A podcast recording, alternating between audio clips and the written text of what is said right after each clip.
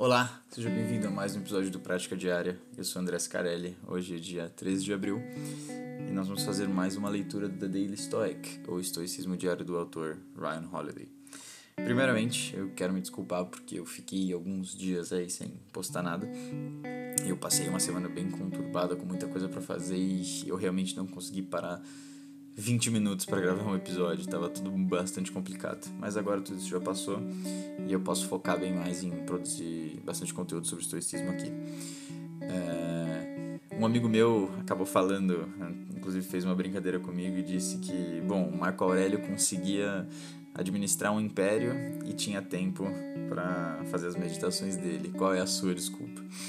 Então, bom, ele tá certo. Eu realmente poderia ter extraído algum tempo, mas foi algo muito, muito pesado e eu não tive muita motivação para fazer isso. Mas agora eu tô de volta e a gente pode seguir. É, então, o, as meditações do, do mês de abril têm o tema de pensamento não viesado, né, como as, as outras que eu já fiz aqui esse mês. E nós vamos começar com a leitura da frase do dia. Não haja de maneira rancorosa, egoísta, sem a devida diligência ou somente para ser contrário não exagere em linguagem refinada. Não seja uma pessoa de muitas palavras e muitas ações. Seja alegre, não desejando ajuda externa ou alívio que outros possam trazer. Uma pessoa precisa se manter por conta própria, não ser sustentada. Marco Aurélio, Meditações. Na maioria das áreas da vida, o ditado menos é mais permanece verdadeiro. Por exemplo, os escritores que admiramos tendem a ser mestres da economia e da brevidade.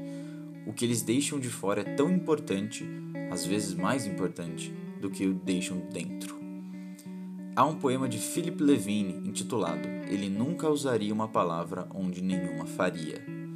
E de Hamlet, o melhor de todos, a resposta da rainha Gertrudes após um longo discurso retórico de Polônio.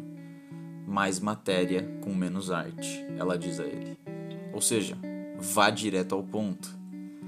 Imagine o imperador de Roma, com seu público cativo e poder ilimitado, dizendo a si mesmo para não ser uma pessoa de muitas palavras e muitos atos. Deixe que isso seja um lembrete da próxima vez que você se sentir indulgente ou um pouco cheio de si, na próxima vez que sentir vontade de impressionar as pessoas.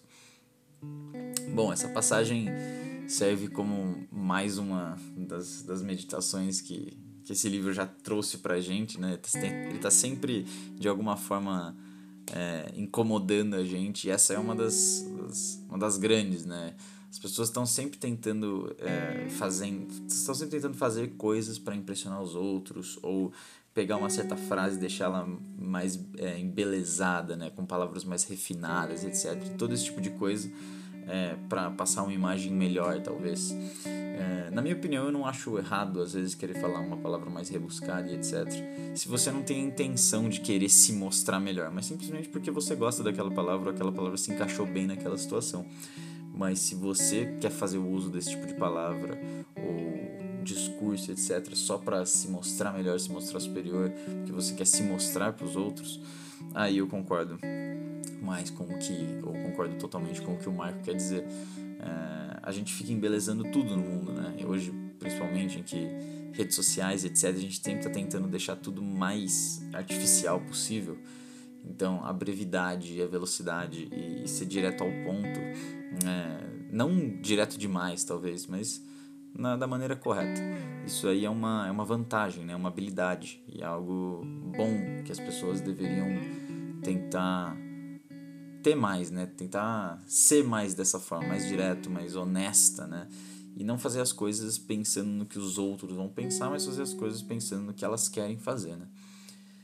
É isso. É, essa é a passagem de hoje.